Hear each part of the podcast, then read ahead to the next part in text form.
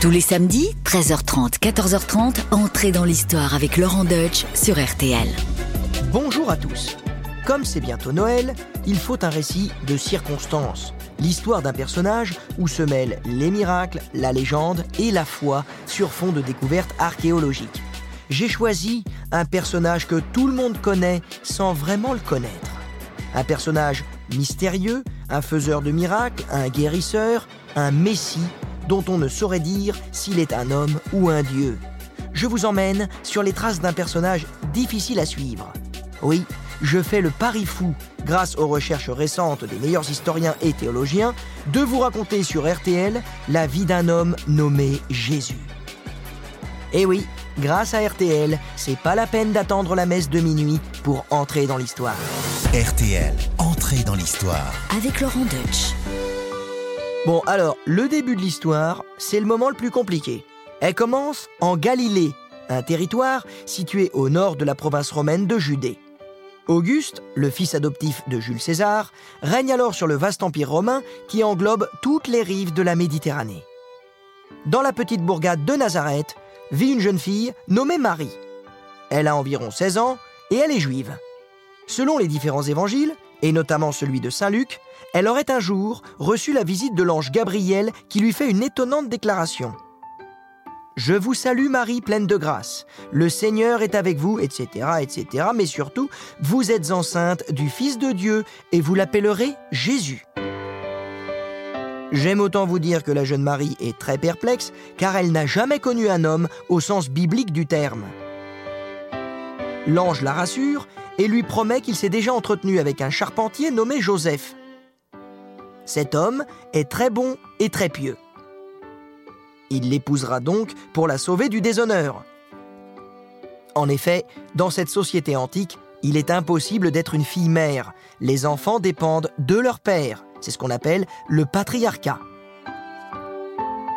Marie serait donc tombée enceinte des œuvres divines sans l'action physique d'un homme, faite de chair et de sang. C'est ce que les scientifiques appellent la parthénogénèse. Mais a priori, aucune femme humaine n'est capable d'accomplir ce petit prodige biologique. De toute façon, depuis l'Antiquité, il existe plusieurs controverses sur la naissance de Jésus. Certains racontent que Marie aurait une liaison avec un légionnaire romain du nom de Panthéra. Et oui, apparemment Marie aimait le hard rock.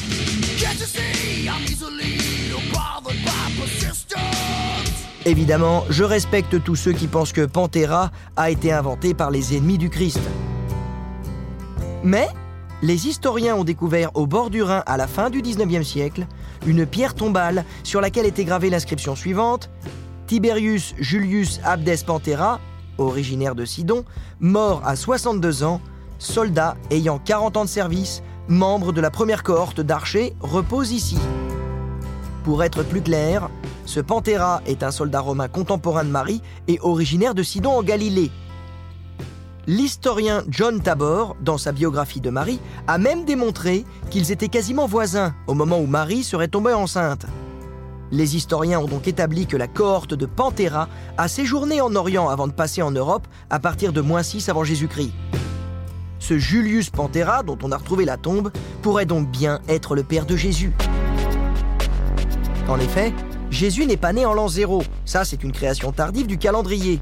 Il est né avant la mort d'Hérode le Grand, qui, elle, a eu lieu en moins 4 avant Jésus-Christ. Et Jésus serait né un soir où brillait dans le ciel la fameuse étoile qui aurait guidé les rois mages. Et selon les astronomes, un phénomène rarissime a été observé dans le ciel de Judée en moins 7 avant Jésus-Christ. L'alignement de Jupiter et de Saturne s'est produit trois fois cette année-là. C'est ce que l'on appelle la triple conjonction, qui a donné l'impression d'une énorme étoile inconnue scintillant dans le ciel. On a désormais l'année de naissance. Jésus serait né en moins 7 avant Jésus, donc avant lui-même. C'est un petit peu compliqué. Hein. Bon, écoutez, faut faire des efforts aussi. Allez, c'est Noël, on est positif. En revanche, il est impossible de trouver le jour. Là, on a beau faire des efforts, non, c'est pas possible. Le 25 décembre a été choisi pour prendre la place dans le calendrier païen des Saturnales et de la fête du Soleil invaincu, annonçant le retour de la lumière sur le monde, en gros le nouveau solstice. Enfin, quant au lieu de naissance, est-ce que Jésus est né à Nazareth ou à Bethléem? Là encore, c'est difficile à dire. Joseph et Marie se sont peut-être rendus à Bethléem pour un recensement organisé par les Romains, mais rien n'est moins sûr. Selon l'historien Daniel Marguerat, il semblerait que Jésus ait pu être considéré par les habitants de son village comme un mamzer, c'est-à-dire un bâtard, un enfant né hors mariage. À l'époque, ça, c'est une véritable souillure sociale. Ça expliquerait peut-être pourquoi Joseph a tenu à quitter le village pour l'accouchement de Marie. Et ça expliquerait peut-être aussi pourquoi Jésus, lui-même marginalisé socialement, aurait eu un attrait particulier pour tous les marginaux, les malades, les femmes, les collaborateurs des Romains. Et cela expliquerait enfin pourquoi il ne se serait jamais marié. Les mamzères n'en ont pas le droit. Il semblerait aussi que Jésus ait eu quatre frères et deux sœurs. On ignore si ceux-ci sont les enfants de Marie ou ceux de Joseph, nés d'un premier lit. Et bien que le père de Jésus devant les hommes, Joseph, soit charpentier, le jeune garçon reçoit une éducation assez soignée. Il parle l'araméen. Il appellera publiquement Dieu Abba, ce qui veut dire papa en araméen. Il lit aussi l'hébreu, car il connaît parfaitement les Écritures, et il a peut-être des connaissances en grec, l'équivalent de l'anglais à l'époque, tu vois, dans l'Empire romain. Dans certains textes tardifs, il est décrit comme un enfant difficile, charismatique mais indocile. Son tempérament à la fois colérique et plein d'empathie serait déjà en germe. Mais en réalité, les historiens et les théologiens admettent ne presque rien savoir de sa jeunesse. Quant à sa vie d'adulte, elle ne nous est connue qu'après ses 30 ans, au moment où il commence son ministère. Jésus a environ 35 ans. Il a quitté Nazareth et voyage seul depuis un certain temps. On sait aujourd'hui que Jésus n'était pas un grand blond aux yeux bleus, comme dans l'imagerie religieuse du 19e siècle. Il ressemblait plus vraisemblablement à un homme du Proche-Orient de type sémite, certainement brun et à la peau bronzée par le soleil. Arrivé sur les bords du Jourdain, en l'an 28 après lui-même, Jésus tombe sur une foule compacte massée sur la rive du fleuve. Ces gens attendent de se faire baptiser par un certain Jean, un ascète qui vit en se nourrissant de miel sauvage ou de sauterelles grillées et qui est vêtu d'une tunique en poil de chameau. Jean le Baptiste appartient à un nouveau mouvement religieux. Il baptise ou purifie des gens avec de l'eau en attendant la venue d'un Messie et d'un monde nouveau. Vous l'avez compris, Jean est un marginal considéré comme un homme ayant une grande influence sur les foules dans la région. On pense d'ailleurs, mais ça c'est pas sûr, que Jean aurait pu faire partie pendant un certain temps d'une petite secte basée sur les rives de la mer Morte, les Esséniens. Et quand Jésus se présente devant lui pour être baptisé, oui, ça devait être sympa comme truc, Jean s'arrête. Les deux hommes se sont reconnus. Jean sait qu'il est face à celui qui l'attendait. Il baptise alors Jésus et l'Esprit descend sur lui sous la forme d'une colombe. C'est certainement après cet événement que Jésus se retire 40 jours dans le désert. Bon alors ça, à l'époque, hein, c'est une pratique d'ermite assez courante. On se retire du monde pour fuir ces tentations qui corrompent l'âme et le corps. Mais on va pas dans un hôtel 5 étoiles à l'époque. Non, non, non, non. On se retire euh, sans nourriture, avec très peu d'eau. L'organisme est mis à rude épreuve. Hein. Et donc, du coup, avoir des hallucinations dans ces conditions, eh ben c'est normal sur le plan physiologique. Mais on considère ça à l'époque comme des tentations démoniaques qu'il faut absolument chasser et combattre. Jésus va résister. Il résiste aux tentations du démon et sort du désert plus charismatique que jamais. Tu vois le mec hyper bronzé, quoi, mon légionnaire d'Edith Piaf. Après cette épreuve, Jean et Jésus passent un moment ensemble. Jean, c'est un peu le mentor de Jésus. Mais au bout d'un moment, le Nazaréen décide de reprendre la route. Il veut vivre au milieu du peuple et prêcher la parole d'amour de son Dieu, qui est aussi son Père. Et ça, c'est révolutionnaire. Jésus est juif. Il a grandi dans une culture où Dieu est un personnage distant que l'on doit craindre et révérer. Or, le Dieu de Jésus aime les hommes et compatit à leurs souffrances. En outre, il promet un paradis, un ailleurs heureux pour les démunis. Il propose ainsi aux personnes qui écoutent ses prêches et ses sermons un horizon eschatologique, absent de la majorité des croyances païennes. l'eschatologie, ça n'a rien à voir avec ce que vous pensez. L'eschatologie, c'est un discours sur la fin des temps, la fin du monde. C'est ça qui est nouveau par rapport à la majorité des croyances païennes. Et c'est à ce moment-là que Jésus aurait réuni un groupe de douze apôtres. Alors aujourd'hui, tous les historiens sont d'accord pour dire que cette création est tardive dans les Écritures, et elle est sûrement symbolique, car le nombre 12 est chargé de magie et de mystère, tant dans la culture hébraïque que dans la culture gréco-romaine. Alors, ces douze apôtres, si on fait le compte, il y a Pierre, André, Jacques, Jean, et attention, c'est pas le Baptiste, hein, c'est un autre, Philippe, Barthélemy, Matthieu, Thomas, un autre Jacques, Thaddée, Simon et Judas. Déjà là celui-là. Judas, c'est le rebelle de la bande. Personne ne l'aime dans le groupe, sauf évidemment Jésus, hein, ce petit caliméro, ce petit canard boiteux. Jésus, il l'adore. Et Judas, il a besoin d'affection. Tout le temps, il vient voir Jésus pour lui demander de le rassurer. Tu m'aimes, tu m'aimes Jésus Oui, je t'aime, Judas. T'es sûr que tu m'aimes Jésus? Le mec un peu lourd, tu vois, il a pas confiance en lui. Tu m'aimes Jésus Oui, je t'aime, Judas. Je t'aime, je t'aime, je t'aime. Je sais qu'un jour tu vas me trahir, mais pour l'instant, je t'aime. Et d'ailleurs, Jésus lui prouve son attachement en lui confiant une tâche très importante, la gestion de la trésorerie du groupe. Le mec, c'est lui qui a les cordons de la bourse. Donc le préféré de Jésus, vous l'avez compris, c'est Judas, mais le plus important de ses disciples, c'est Pierre. Vous savez, le fameux Tu es Pierre, et sur cette pierre, je bâtirai mon église. Eh bien, Pierre, en vrai, il s'appelle Simon. Mais Jésus décide de changer son nom pour constituer un jeu de mots. Oui, dans l'Antiquité, les gens adoraient les jeux de mots. Jésus aussi. Alors, entre Jésus et Simon-Pierre, tout a commencé au bord du lac de Tibériade. Jésus marchait tranquillement à la recherche de disciples, et tout à coup, il voit deux hommes sur une barque. Ceux-ci lancent des filets de pêche qui remontent toujours vides. Jésus les invite alors à se rendre en eau profonde et à jeter leurs filets de l'autre côté de la barque. Ils en remontent chargés de poissons. C'est une pêche miraculeuse. Jésus propose ensuite à ces deux pêcheurs, Simon-Pierre et André, d'abandonner leur activité pour devenir pêcheurs d'hommes et disciples de leur nouveau rabbi, Jésus. Oui, c'est à ce moment-là que Jésus commence son ministère. Ça veut dire qu'il fait un travail de rabbi. Il prêche l'amour de Dieu et la bonne nouvelle dans tous les villages où il passe, et il est très écouté. En gros, il annonce l'avènement d'un monde nouveau.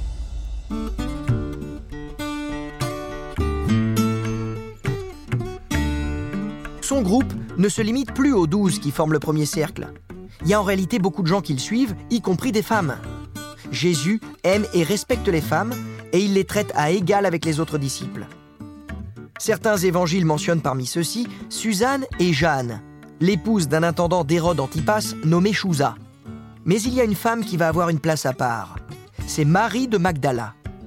Elle a la même importance que Pierre. Quand les disciples jaloux demandent d'ailleurs à Jésus Pourquoi tu nous aimes moins que Marie? Il répond par une autre question Comment se fait-il que je ne vous aime pas autant que Marie? Contrairement à ce qu'on a longtemps dit, Marie n'est pas une prostituée. L'Église l'a officiellement reconnue au XXe siècle. Elle était devenue pour l'Église une prostituée au Moyen Âge quand on l'avait confondue avec la pécheresse qui avait les pieds de Jésus avant de les essuyer avec ses cheveux, acte éminemment érotique à l'époque. En réalité, Jésus a exorcisé Marie de Magdala qui était possédée par sept démons si on la nomme par sa ville d'origine, c'est parce qu'elle n'est pas liée à un père ou à un époux. C'est une femme indépendante qui pouvait donc suivre librement Jésus. On a dit aussi qu'elle a pu être sa concubine. Et c'est vrai qu'ils s'embrassaient sur la bouche. Mais on pourra toujours dire que c'est un baiser avec une portée philosophique, un baiser pour échanger leur souffle de vie. Plus simplement, elle était peut-être aussi la femme qu'il aurait voulu épouser s'il l'avait pu. Maintenant que Jésus a composé ses premiers cercles de fidèles, il se met en route vers Jérusalem, mais le voyage réserve des surprises étonnantes. Jésus est un prophète, mais les historiens admettent aussi qu'il était un guérisseur de génie, en rupture avec la médecine hippocratique de l'époque. Son attention aux patients est totalement novatrice. Bientôt, on considère ses guérisons comme des miracles et sa réputation se répand comme une traînée de poudre à travers toute la Judée. Quand il entre dans un village, il est désormais accueilli par tous les habitants, curieux ou subjugués. on lui attribue 27 miracles. Petit florilège. Jésus-Christ dit aux apôtres, suivez-moi, marchez sur l'eau sans se mouiller les uns les autres. Les voilà qui suivent aussitôt. Donc ses comiques inventé le ski nautique. Alléluia, Alléluia, Alléluia, Alléluia. Un jour, Jésus voit un aveugle. C'est un mendiant, assis par terre, qui vit la main tendue dans l'espoir que les gens y déposent une petite obole. Un des hommes qui écoutait les prêches de Jésus lui explique que ce mendiant est né aveugle. Était-ce pour le punir de ses péchés ou de ceux de ses parents Et là, Rabbi Jésus répond Cet homme est aveugle pour que les œuvres de Dieu se manifestent en lui. Jésus ne s'attribue jamais les honneurs de sa pratique médicale. C'est Dieu qui agit par son truchement. Jésus s'approche alors de l'aveugle, crache par terre, fait de la boue avec sa salive et de la poussière et l'étale sur les yeux de l'aveugle. Il dit ensuite à l'aveugle Va te laver au réservoir de Siloé. L'aveugle y va, se nettoie le visage et recouvre la vue. La lumière et les couleurs lui éclaboussent les rétines. Selon certains sceptiques, Jésus aurait en fait détourné l'attention de l'aveugle pour lui arracher d'un coup d'ongle agile une cataracte apparue dès l'enfance. C'est rare, mais ça existe, et certains médecins de l'Antiquité savaient la guérir comme Jésus l'aurait fait. Ce miracle peut donc avoir une explication médicale toute simple. En revanche, d'autres nous interrogent un peu plus. Alors que Jésus se trouve près de la piscine de Bethsata et que la foule s'est réunie autour de lui, des gens déposent à ses pieds un paralytique sur un brancard. Le bonhomme a 38 ans et il ne marche plus depuis des années. Là, Jésus regarde le bonhomme par terre, y réfléchit deux secondes, et puis, il ouvre les bras, regarde le ciel, prend une grande inspiration, baisse les yeux sur le paralytique et s'écrie d'une voix puissante ⁇ Lève-toi et marche !⁇ Et là, le paralytique se lève. Bon, il n'est pas très assuré sur ses jambes, hein, il est un peu ridicule, tu vois, un peu comme les chevilles de Neymar, mais il marche. Ce miracle rappelle un peu ceux des pasteurs guérisseurs dans les États-Unis du 19e siècle. On pense aujourd'hui que par sa force de conviction, par sa voix, Jésus était capable de guérir des troubles d'origine psychosomatique. En tout cas, avec tous ces miracles, la réputation de Jésus est faite. Il reçoit des sollicitations de toutes parts. Peu avant la Pâque juive, Jésus arrive en Béthanie, à 3 km de Jérusalem. On est le jour de l'enterrement de Lazare. Sa sœur, Marthe, est très triste car elle espérait depuis plusieurs jours que Jésus sauve son frère, mais celui-ci ne s'est pas dépêché pour venir au chevet du moribond.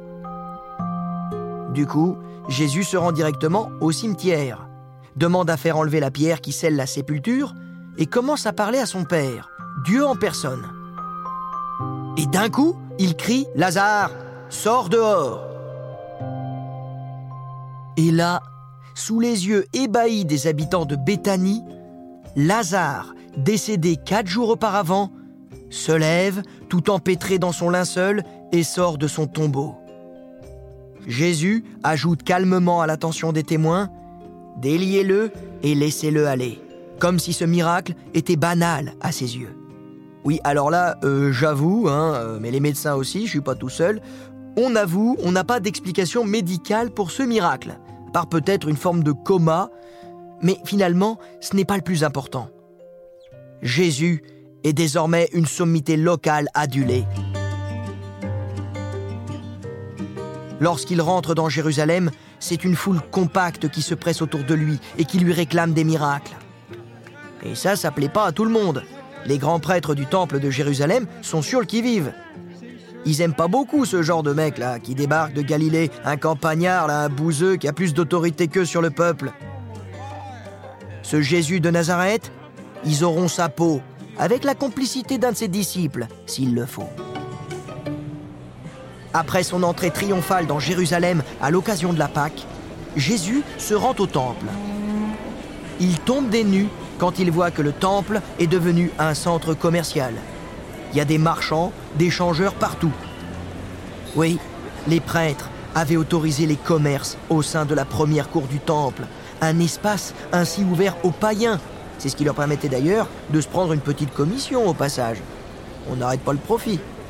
Jésus entre alors dans la plus grande rage de sa vie. Il se met à renverser toutes les tables des marchands et à les chasser à coups de pied. Dans un temple, on prie, on n'achète pas les dernières sandales à la mode. Après ce coup d'éclat, Jésus sait qu'il a désormais beaucoup d'ennemis. C'est donc le moment pour lui d'organiser son dernier repas chez un de ses sympathisants. L'ambiance est lourde. Jésus ne respecte pas le menu typique de la Pâque, avec les herbes amères et le pain azime. Il propose seulement à son premier cercle de disciples du pain et du vin, auquel il donne une portée symbolique avec les mots ⁇ Ceci est mon corps, ceci est mon sang ⁇ Ce dernier repas, la scène, ressemble à un adieu. Il annonce qu'un traître est à sa table. Il annonce aussi que ses disciples fuiront bientôt et que Pierre, le fidèle Pierre, le reniera. Après le dîner, Jésus se retire dans une oliveraie. Il embrasse Judas sur la bouche, signe de respect entre le rabbi et son disciple, juste avant d'être arrêté par un groupe armé envoyé par un juge avec la complicité de Judas. Là, la tragédie commence. Quelques heures plus tôt, Judas a vendu Jésus au grand prêtre pour 30 pièces d'argent. Jésus, mené au Sanhédrin, l'équivalent du juge de l'époque, subit une parodie de procès. Cette assemblée juive, à laquelle pourtant il ne restait à l'époque romaine qu'un pouvoir symbolique, veut trouver un moyen légal de se débarrasser du Nazaréen. Le grand prêtre lui demande alors s'il est le Messie et le Fils de Dieu. Jésus répond par l'affirmative. Aussitôt, il est accusé de blasphème par le Sanhédrin. Mais cette noble institution, cette assemblée juive de juges, ne peut pas condamner à mort le blasphémateur. Il est donc emmené chez Ponce Pilate, le gouverneur romain, pour trouble à l'ordre public lié à une prétention messianique. Pendant l'audience devant le gouverneur, Jésus se tait et ne cherche pas à sauver sa peau. Ponce Pilate condamne alors Jésus à mort. Parce que comme tous les Romains, il n'a qu'une obsession, l'ordre. Donc, euh, contrairement à ce qu'on a pu croire, Ponce Pilate, il s'en lave pas les mains. Non, non, non, non, il le condamne à mort, sans état d'âme, parce que Jésus était un fauteur de troubles. Il devait disparaître, c'était nécessaire pour la sécurité et pour la paix romaine. Car en se disant fils de Dieu et roi des Juifs, Jésus avait commis un acte de sédition contre le pouvoir romain en place. Il est donc condamné, condamné à la flagellation et à la crucifixion, des peines humiliantes réservées chez les Romains aux esclaves et aux étrangers. Le supplice va commencer. D'abord, Jésus est jeté à terre en place publique sous les regards des voyeurs avides de sang. Il est d'abord flagellé. Les lanières des fouets romains sont parsemées d'esquilles d'os tranchantes qui déchirent la peau et qui se terminent par une boule en métal pour l'alourdir.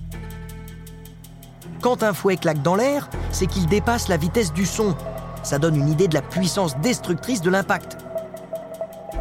Jésus a le dos lacéré, mais le supplice s'arrête très vite, parce que Ponce Pilate trouve que ce petit juif n'a pas l'air bien solide, et il doit encore porter sa croix jusque sur le mont Golgotha. La distance à parcourir est courte, mais Jésus est à bout de force. Et oui, pour que le supplice impressionne les gens, faut que ça dure un peu. En plus, les Romains, ils ont le sens de la mise en scène, mais aussi le goût de l'humiliation des condamnés. Alors, ils vont ceindre le front de l'auto-proclamé roi des Juifs d'une couronne d'épines qui lui plante littéralement dans le crâne. Sur le chemin de croix qui conduit Jésus vers le Golgotha, Simon de Cyrénaïque, une force de la nature, prend Jésus en pitié et l'aide à porter sa croix. Des femmes juives lui proposent du vin mêlé de myrrhe, un narcotique pour atténuer la douleur, mais Jésus refuse. Il a promis de souffrir sur la croix pour les hommes. Arrivé au sommet du Golgotha, on passe des cordes autour des bras de Jésus pour bien le tenir sur la croix. Ensuite, on hisse la croix à la verticale, on lui joint les pieds et on les fixe ensemble à l'aide d'un gros clou. Voilà, Jésus est crucifié sous le regard de la foule curieuse. Généralement, l'agonie est très longue. Mais Jésus meurt vite, après avoir prononcé cette phrase en araméen. Mon Dieu, mon Dieu, pourquoi m'as-tu abandonné? Jésus est mort. Pour en être bien sûr, le bourreau lui enfonce alors sa lance dans le flanc gauche pour percer son cœur. Le soleil est sur le point de se coucher. L'heure de célébrer la Pâque se rapproche. Le peuple présent à la crucifixion redescend du Golgotha, pensant que tout est terminé, alors que l'histoire de Jésus ne fait que commencer. L'initiative d'inhumer Jésus vient d'un riche juif nommé Joseph d'Arimathie. Le corps de Jésus est descendu de la croix et on le dépose ensuite sur une pierre qui se trouve aujourd'hui dans l'église du Saint-Sépulcre construite sur le mont Golgotha. On l'enroule dans un linceul et on le place dans une sépulture toute proche, fermée par une très lourde pierre. Alors, des études archéologiques récentes semblent prouver que la tombe située dans le Saint-Sépulcre actuel à Jérusalem n'a jamais servi. En revanche, en 1980, une sépulture collective a été découverte au sud-est de Jérusalem, dans un quartier nommé Talpiot Est. Une fouille d'urgence a permis de mettre à jour une salle avec dix ossuaires.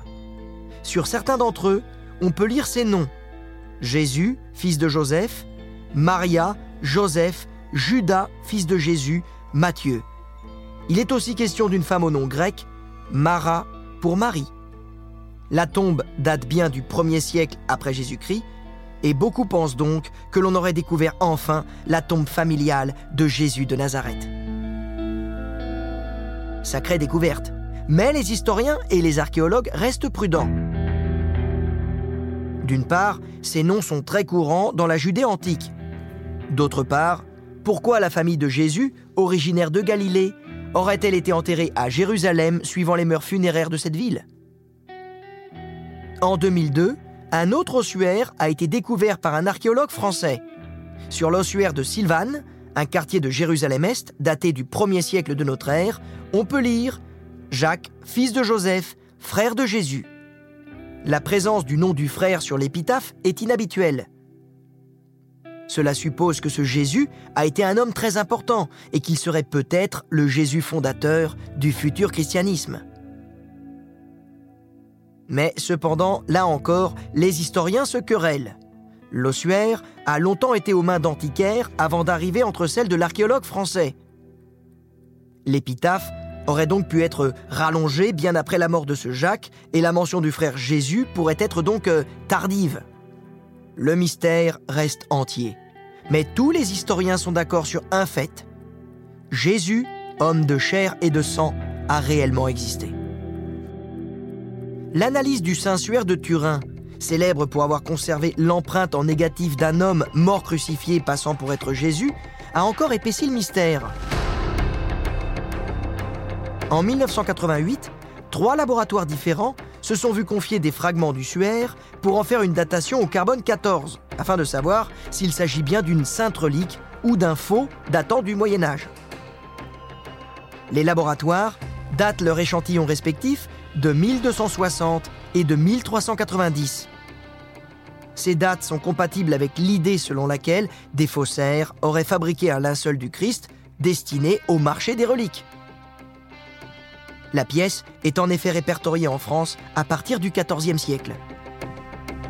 Mais la controverse ne cesse pas là pour autant. Comment les faussaires ont-ils pu créer l'image en négatif aussi nette d'un homme crucifié? Et surtout, les morceaux de Saint-Suaire analysés auraient été prélevés sur des morceaux de tissu rapiécés tardivement. Voilà ce qui expliquerait la datation médiévale au détriment d'une datation antique. Vous l'aurez compris, Parmi les scientifiques qui ont analysé le Saint-Suaire, certains doutent encore. Il faudrait analyser un fragment central pour en avoir le cœur net. Mais personne n'est d'accord pour détruire le centre du Saint-Suaire, là où le corps de Jésus aurait laissé sa marque indélébile. Entre la foi et la science, il n'y a pas de gagnant. Le mystère autour de cet homme nommé Jésus s'épaissit encore et encore. Mais une chose est certaine, Jésus, cet habitant de Judée, né pendant la triple conjonction, a changé la face du monde. RTL, dans l'histoire. Avec Laurent Deutsch. Eh bien voilà, j'espère que ce voyage sur les traces de Jésus vous aura émerveillé, vous aura captivé, vous aura passionné. Et pour en parler, j'ai la chance d'avoir à mes côtés Virginie Giraud. Bonjour Virginie. Bonjour Laurent. Je rappelle que vous êtes docteur en histoire, spécialiste entre autres de l'Antiquité. Vous êtes aussi chroniqueuse récurrente sur RTL. Et aussi, je tiens à signaler que vous euh, participez activement à cette émission Entrée dans l'Histoire, puisque avec euh, Vincent Mottez, hein, c'est collégial, on écrit ensemble ses portraits et là, pour Jésus, c'est vous qui vous y êtes collé, parce que euh, moi, j'ai pas osé. Hein. Jésus, c'est un peu comme Lionel Messi, c'est trop gros, c'est trop balèze. Donc Virginie, Comment avez-vous fait pour traiter un personnage aussi immense que Jésus? J'ai fait ce que je fais depuis des années, me plonger dans l'ambiance de l'Antiquité. Donc là, je suis partie en Judée en prenant les meilleurs livres sur cette période, les plus récents, ceux de James Tabor sur la Vierge Marie et celui de Daniel Marguera sur la vie de Jésus. Donc l'idée est d'aborder un peu ce personnage comme un homme pour commencer, parce que certes, on peut le voir comme un personnage divin, mais ça, je laisse euh, cette partie aux théologiens. Moi, ce qui m'intéresse, c'est ce qui reste du personnage puisqu'aujourd'hui, plus aucun historien sérieux ne dit que Jésus n'a pas existé. On le sait, il y a un homme qui a vécu en Judée, qui a voulu manifestement mettre en germe une nouvelle religion, un nouveau rapport à Dieu. Il a laissé des traces à travers des écrits. Les premiers sont ceux euh, des évangiles, donc euh, Marc, Matthieu, Luc et Jean, qui ont écrit 50 à 70 ans après sa mort. Donc ça, c'est notre première source, mais on voit qu'elle est déjà éloignée des faits, puisque ce ne sont pas des témoins directs. On a aussi quelques petites euh, allusions à ce Jésus dans d'autres textes d'historiens de l'époque, une petite allusion chez Tacite, une petite allusion chez Suétone. Mais, comme le dit Marguera, euh, Jésus était un, petit euh, bip sur les radars des historiens de l'Antiquité. En gros, euh, c'est un fait divers dont on va éventuellement parler un soir, mais pas plus. Mais alors, justement, donc, ce, fait divers, ce, Jésus, on parle de quoi quand on parle de lui? On parle de ses miracles? C'est un, un, magicien? C'est un, un, charlatan? Qu'est-ce qu'on en pense à l'époque? Charlatan, magicien, difficile à dire, difficile selon le point de vue, selon les juifs, selon les païens. Ce que l'on sait, c'est qu'il a une pratique rabbinique c'est un rabbi, c'est quelqu'un qui prêche les Écritures, qui les connaît parfaitement, ça veut dire qu'il les a lues et qu'il les maîtrise. Oui, les, les, rabbis ne multiplient pas les pains. Alors ça, c'est un vrai mystère. Pour le coup, je ne m'aventurerai pas sur celui-là, mais les noces de Cana, donc c'est un grand mariage et il s'avère qu'à un moment, la mère de Jésus lui dit « on va manquer de vin ». Ce à quoi il aurait répondu « laisse-moi tranquille femme », en substance. Mais il faut agir. Donc, Jésus fait apparaître du vin alors qu'il n'y en avait plus aux noces de Cana. Alors nous, les antiquisants, on s'est penché sur ce miracle parce que pour le coup, il est facile à élucider. Dans l'Antiquité, le vin est conservé dans des dolias, des jarres gigantesques dans lesquelles on conserve en réalité une sorte de purée de vin qui a un petit côté euh, vinaigre épais avec des épices, des aromates. Et pour le boire, il faut le diluer. On ne boit pas le vin pur. Donc il faut rajouter une certaine quantité d'eau dans le vin et plus on met d'eau, plus on perd la qualité du vin. Donc manifestement, il faisait partie des gens qui maîtrisaient la dissolution de la pâte de vin pour en faire une boisson buvable. Et ce qu'on pense, c'est donc qu'il s'est levé à ce moment-là, qu'il est allé voir les serviteurs de Cana et qu'il a ordonné une dilution très précise pour pouvoir resservir du vin aux invités. Donc là, pour nous, historiens de l'Antiquité, il n'y a pas particulièrement de mystère. Ah non, c'est Cyril Lignac en fait. c'est ça, c'est exactement ça. C'est un cuistot. Tiens, tiens, vas-y, remets un petit peu de cannelle, un petit peu d'eau, c'est parti, on peut resservir. Et c'est aussi euh, un médecin pour l'époque. Alors, il a certainement pas fait des études de médecine dans les euh, grandes écoles grecques, mais il a une vraie connaissance du corps humain. Ses miracles médicaux sont une connaissance du corps et peut-être aussi une forme de psychiatre avant la lettre parce qu'il est capable manifestement de guérir des maladies que l'on qualifierait aujourd'hui de psychosomatiques. Quand il dit lève-toi et marche à un homme qui n'a pas marché depuis des années, c'est manifestement que par la puissance de la suggestion, par l'effet placebo, il arrive à le faire mettre debout. Et maintenant, j'ai envie qu'on s'intéresse à sa maman, qui est devenue pour les chrétiens un personnage presque aussi important que Jésus. Elle est au courant qu'il est particulier, qu'il est à part. Comment ça se passe dans, dans sa tête à elle? Est-ce qu'on sait quelque chose d'ailleurs? Malheureusement, on ne sait pas grand-chose parce que les premiers évangiles ont cherché à chasser la figure de Marie. Elle gênait manifestement ces hommes qui étaient misogynes. Alors je m'attaque pas euh, aux évangélistes en particulier. La société est misogyne à l'époque de Jésus. Les femmes ont leur place à la maison, dans la sphère privée, et c'est tout. Donc, comme Jésus était véritablement un humaniste qui appréciait la présence des femmes, notamment Marie de Magdala, qui était extrêmement proche de lui, on peut supposer qu'il avait un respect certain pour sa mère, eh bien, ça, ça dérangeait les hommes qui ont écrit à son sujet.